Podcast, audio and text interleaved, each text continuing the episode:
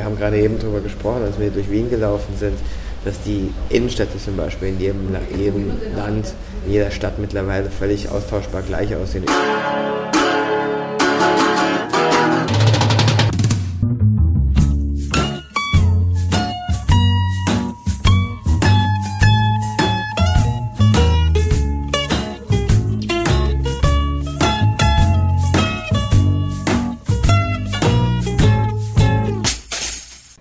Lokführer, eine philippinische Mutter, ein südafrikanischer Aktivist und die Bürger einer bolivianischen Stadt.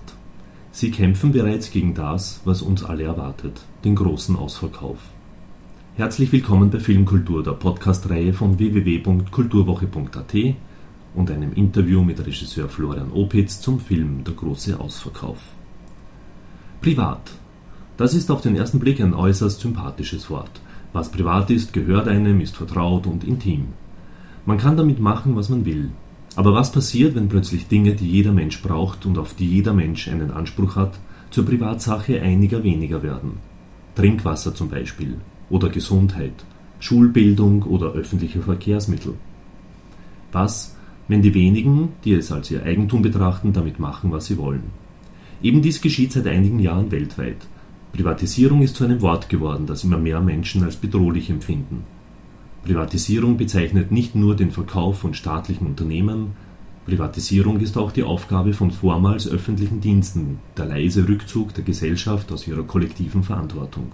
Privatisierung ist ein Stück Entsolidarisierung. Stefanie Lang traf sich mit dem Regisseur Florian Opitz zu einem ausführlichen Gespräch, der mit Der große Ausverkauf einen packenden und sicherlich auch stark polarisierenden Dokumentarfilm über ein sehr komplexes Thema realisierte. Gute Unterhaltung wünscht Manfred Horak.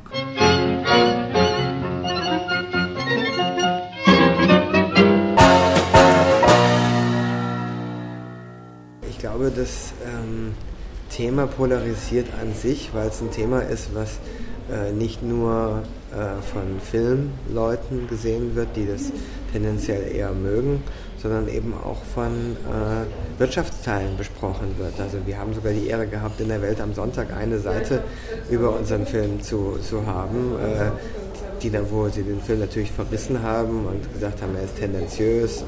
Äh, die Überschrift war, warum sachlich, wenn es auch tendenziös geht.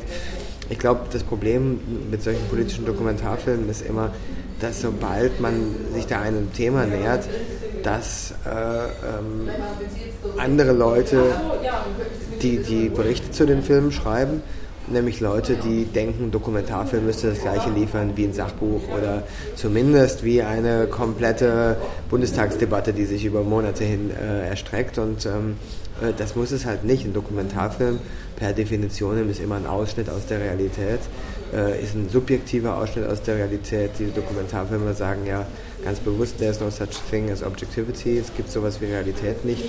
Äh, das gilt nicht nur für einen Dokumentarfilm, aber ich glaube, die Dokumentarfilme haben es am ehesten erkannt. Auch eine Nachricht bei der Tagesschau ist nicht objektiv, ist ein Produkt der Auswahl bestimmter Dinge, die zur Verfügung stehen. Äh, und, ähm, aber die geben sich immer noch den Anschein, irgendwie objektiv zu sein. Da wird, glaube ich, auch Proports äh, mit Objektivität äh, verwechselt. Und äh, das können wir nicht, das wollten wir nicht. Wir, haben, wir beanspruchen keine Vollständigkeit mit unserem Film.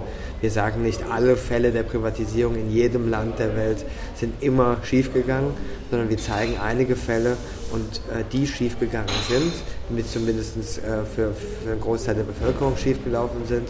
Einige Leute haben immer profitiert dabei und wollen damit einen Beitrag zu der Diskussion liefern, die in den letzten Jahren auf jeden Fall sehr einseitig pro Privatisierung gewesen ist. Und wir wollten das einfach mal ergänzen und zeigen, durchaus emotionalisieren, zeigen, äh, schaut mal hin, es gibt ganz, ganz viele Fälle, da sind die Privatisierung dieser öffentlichen Dienstleistung, der Daseinsvorsorge, klingt kompliziert, das sind die ganz äh, elementaren Dinge wie Wasser, Energie, Zugang zu öffentlichen Verkehrsmitteln und Gesundheitsversorgung, diese Dinge, wenn die privatisiert werden, dass dann möglicherweise äh, viele Leute in der Bevölkerung keinen Zugang mehr dazu haben wie vorher.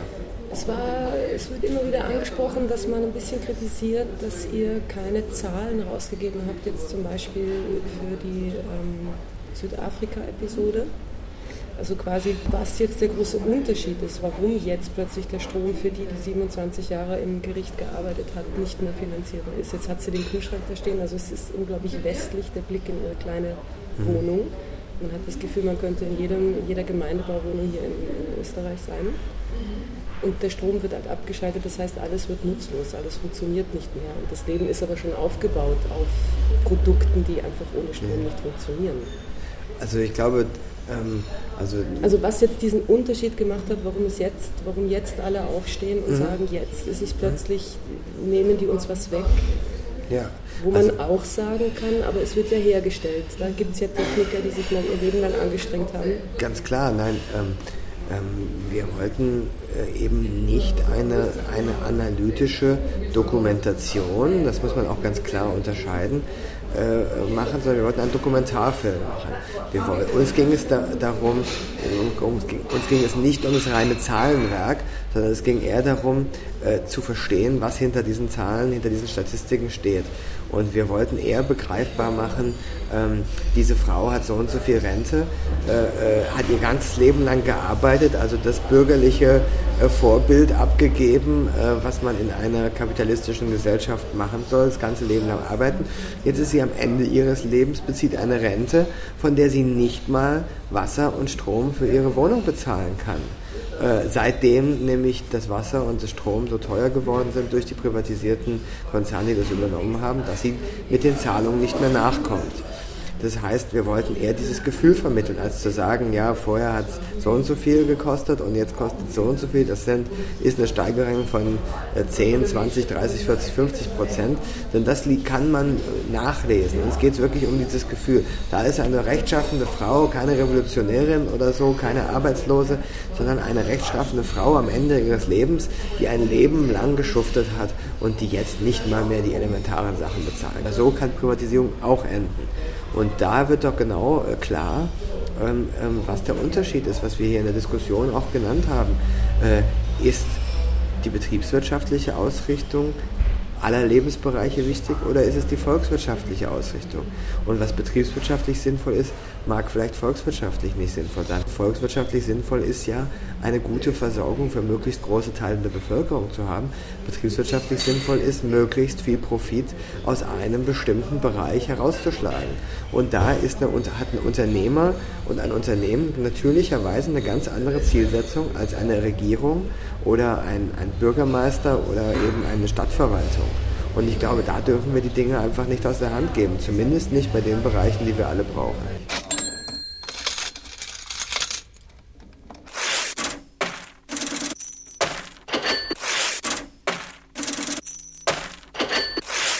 glaube, wir sind manchmal hier im Westen, in Österreich und in Deutschland viel dümmer als die einfache Marktfrau, der einfache Lokführer in England. Denn der einfache Lokführer in England, der in unserem Film vorkommt, schafft es auf wunderbare Weise, extrem komplizierte wirtschaftliche Sachverhalte in zwei Sätze zu verpacken, über die ich wahrscheinlich wochenlang nachgedacht hätte oder wofür ich wahrscheinlich 17 Seiten äh, klein geschrieben mit dem Computer gebraucht hätte, das darzustellen.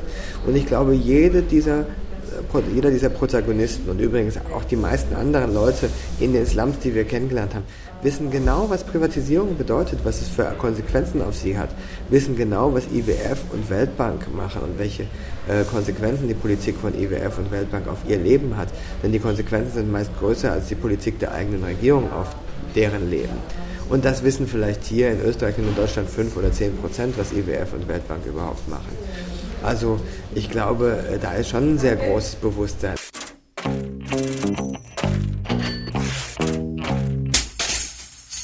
Das Nicht-Kommentieren, äh, das wird irgendwie äh, als besonders infame äh, Komment Kommentarart empfunden von vielen, die sich irgendwie so eine Objektivität, äh, Pseudo-Objektivität auf die Fahnen geschrieben hat.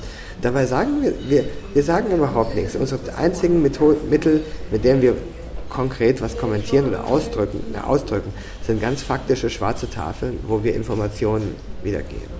Wir kommentieren nicht, wir sagen nicht, das ist gut so, was die machen.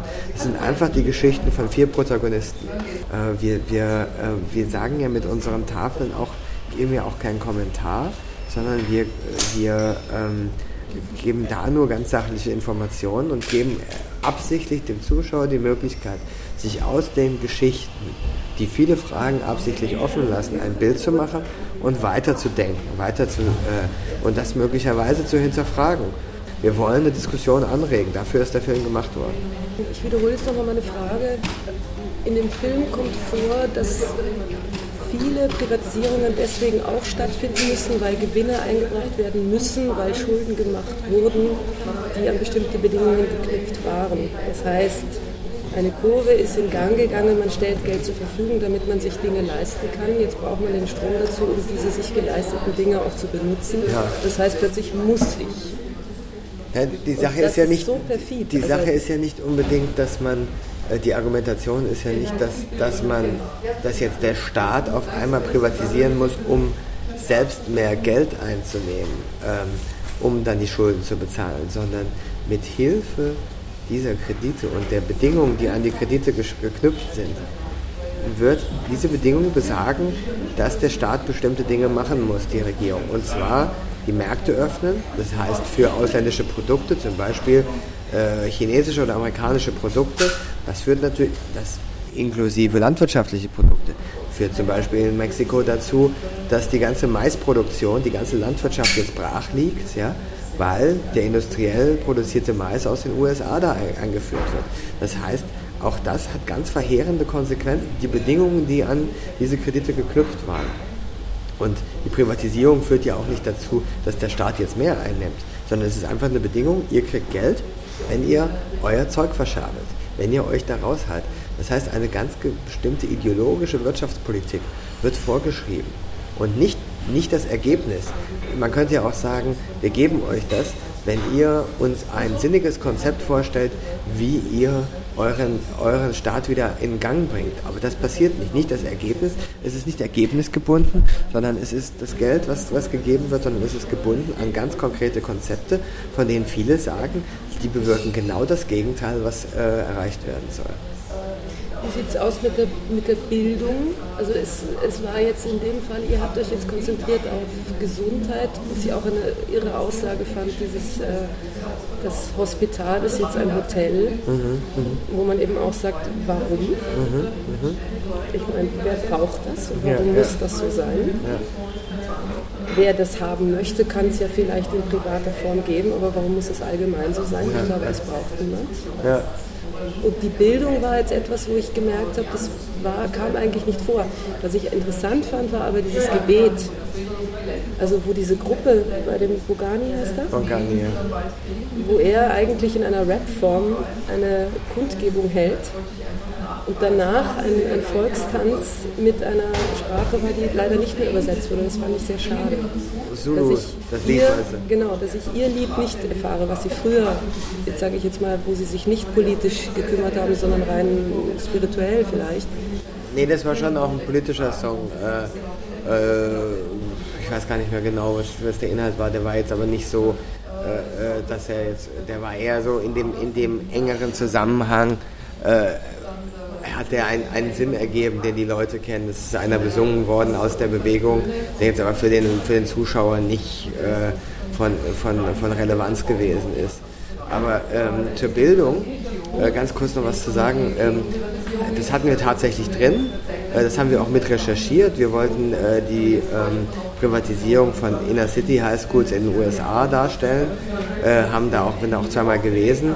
Da ist, äh, sind die Highschools, äh, äh, die natürlich vor allem von Schwarzen besucht werden und von Hispanics äh, privatisiert worden, weil die weiße Mehrheitsbevölkerung in, um, um, die Städte rum gesagt haben, wir bezahlen dafür zu viel.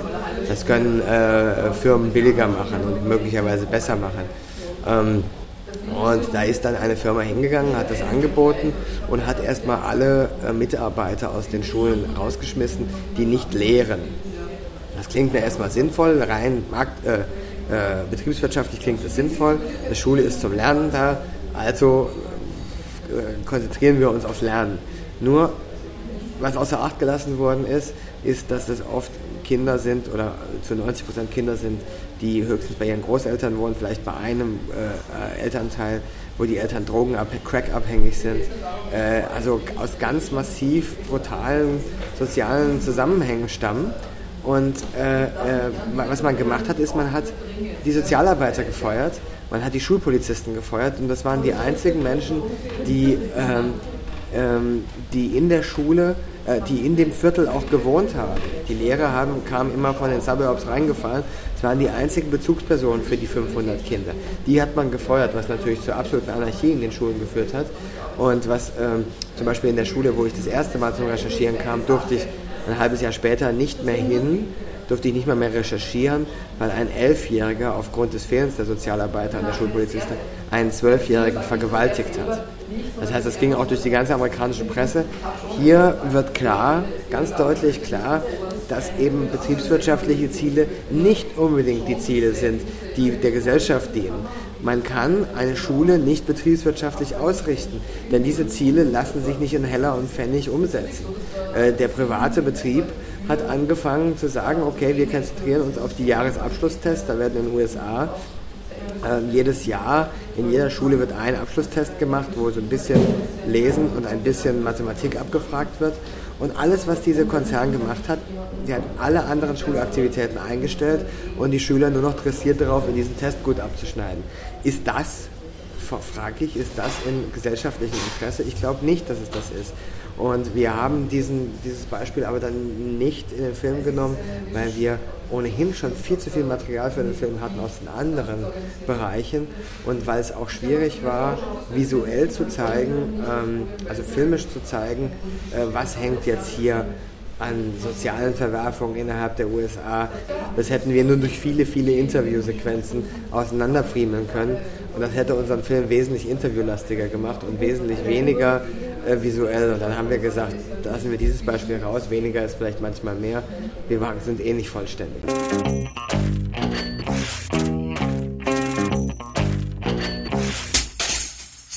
Ich glaube, es ist auch wichtig, ähm, einer, einem größeren Teil der Bevölkerung, und da glaube ich tatsächlich an die Kraft der Aufklärung, solche Dinge, die immer wichtiger sind, äh, eben das Abstrakte zu nehmen und zu zeigen, das und das hat was mit deinem Leben zu tun. Deswegen äh, informier dich, überlass das nicht äh, ähm, Leuten, die bestimmte Interessen verfolgen, sondern das und das hat es ganz konkret mit deinem Leben zu tun. Das ändert unser gesellschaftliches Zusammenleben. Wir haben gerade eben darüber gesprochen, als wir durch Wien gelaufen sind, dass die Innenstädte zum Beispiel in jedem, jedem Land, in jeder Stadt mittlerweile völlig austauschbar gleich aussehen, überall die gleichen Ketten, dass äh, da, wo es nicht die besten Einkaufsadressen sind, die kleinen Geschäfte alle eingehen. Äh, das ist ein globales Phänomen auch. Ähm, gibt mittlerweile schon eine ganz kleine Gegenbewegung da, äh, wo ich, ich glaube, auch die meisten Leute nicht verstehen, inwiefern ihr Kaufverhalten, äh, ein ganz anderes Thema zwar, aber inwiefern ihr Kaufverhalten auch damit zusammenhängt, dass das passiert. Das ist alles in unserer Hand. Das sind nicht die bösen großen Konzerne, die alles machen, sondern wenn wir bei den bösen großen Konzernen einkaufen und nicht mehr zu dem netten kleinen Bäcker um die Ecke gehen, sondern zu, bei uns in Köln hieß das Backwerk, gibt es wahrscheinlich hier auch zu irgendeinem SB-Bäcker, wenn wir unsere Lebensmittel bei Aldi einkaufen, äh, äh, dann passiert das. Das heißt die Hofer? Hofer, mhm. okay. Äh, wenn wir bei Hofer unsere Brötchen kaufen, äh, dann passiert das. Das heißt, wenn wir ein bisschen mehr wissen, über diese Zusammenhänge, dann können wir das auch steuern. Ähm, das sind zwar jetzt nur kleine äh, Dinge und es wird, werden viele Leute einwerfen, es gibt kein richtiges Leben im Falschen, diesen Adorno-Ausspruch. Äh, man muss entweder sofort alles äh, radikal ändern oder es macht überhaupt keinen Sinn. Ich glaube, man kann auch in kleinen Schritten was ändern oder zumindest den Leuten sagen, dass sie mit kleinen, in kleinen Schritten was ändern können, wenn man einfach nur die Zusammenhänge weiß. Und da denke ich, äh, müssten mehr Filme auf filmische Art und Weise, nicht auf pädagogische Art und Weise zeigen, äh, die Komplexitäten unseres Lebens einfach zeigen. Ja, und ich fand auch ganz gut, dass euer Film mal angesprochen hat, dieses Grundrecht auf Dinge und auch schon längst bezahlt ist, was uns jetzt neu verkauft wird. Also ich hm. glaube, das ist eigentlich der Hauptpunkt, den man durchschauen das ist ja, sollte. Das ist ja auch besonders interessant, weil ähm, äh, da kann ich Simon, unserem Protagonisten in England, dem Lokführer, gar nicht genug danken für, weil er ein unwahrscheinliches Talent besitzt, extrem komplizierte Dinge, das hatten wir am Anfang ja schon angesprochen, in einem Satz, äh, in einem sehr einprägsamen Satz zu verpacken. Äh, er sagt zum Beispiel in unserem Film, äh, sie haben uns Dinge verkauft, die uns schon gehörten. They sold those things that we already owned. Ähm, klingt sehr einfach, da muss man erstmal drauf kommen. Äh, in Deutschland hat es sehr, sehr lange gedauert, bis äh, äh, Verfassungsrichter darauf gekommen sind, dass das möglicherweise genau der Punkt ist, weswegen die Privatisierung der Deutschen Bahn wahrscheinlich verfassungswidrig sein wird, so wie sie jetzt geplant ist. Denn da ist auch vorgeschlagen, dass man, wenn der private Anbieter oder die private Bahn das Schienennetz nicht gut betreut, dass man es dann zurücknehmen kann nach 15 Jahren. Allerdings muss es ein zweites Mal gekauft werden von der Regierung oder vom Staat. Das heißt, hier wird, werden Dinge äh, einmal gebaut mit Steuergeldern, dann verscherbelt und müssen dann nochmal gekauft werden. Dinge, für die der Bürger dann zwei oder dreimal zahlt. Das heißt, dieser Satz, den Simon da sagt, ist, äh, dringt wirklich zum, zum elementaren Problem, Problem davor. Und, äh, ja, plus die, die, Geschichte mit den Outfits, wo man sagt, es wird das ganze Geld in, genau, in, in die neuen Uniformen genau. und da ist noch nichts für den Konsumenten dabei rausgekommen. Genau, also er erzählt einfach da eine Geschichte, äh, die wir zufällig mitbekommen. Das ist dann so ein dokumentarischer Glücksmoment, wo ähm, ähm Simon uns bei der Uniform, Ausgabe der neuen Uniform alle bisherigen Uniformen zeigt, die er bekommen hat seit der Privatisierung. Denn sein äh, Abschnitt der Eisenbahn ist nicht nur von einem Konzern mittlerweile übernommen worden, sondern mittlerweile vom dritten oder vierten oder fünften. Und was sich geändert hat, war eigentlich, dass es immer schlechter für die Bediensteten geworden ist, immer schlechter für die Passagiere geworden. Der Service ist immer schlechter geworden, aber man hat jedes Mal äh, die Züge neu angestrichen und neue Uniformen ausgeteilt, um um ein äußerliches Bild zu vermitteln, dass alles besser, neuer, toller, äh, effektiver wird, was nie der Fall gewesen ist. Das heißt, hier ist dieser Schildbürgerstreich ganz besonders gut sichtbar und äh, Simon ist eben auch ein sehr eloquenter Protagonist, der das wirklich so komplizierte Zusammenhänge in sehr, sehr einfachen Sätzen ausdrücken kann. Vielen Dank. Danke. Vielen Reicht Dank das? für den Film. Ja, ja, ist wunderbar. Bitte, bitte, bitte. Ich hoffe, dass er in Österreich gut lau laufen wird und äh, macht Werbung für den Film. äh, das ist ein kleiner Film, äh, der neben den großen Filmen stehen muss und deswegen je mehr Leute, je früher sie reingehen und je mehr Leute reingehen und das weiter sagen, desto besser für uns.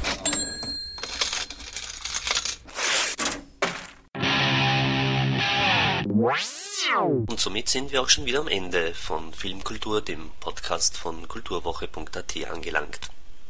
Vielen Dank fürs Zuhören und vielen Dank fürs Dranbleiben. Bis zum nächsten Mal, Ihr Manfred Horak.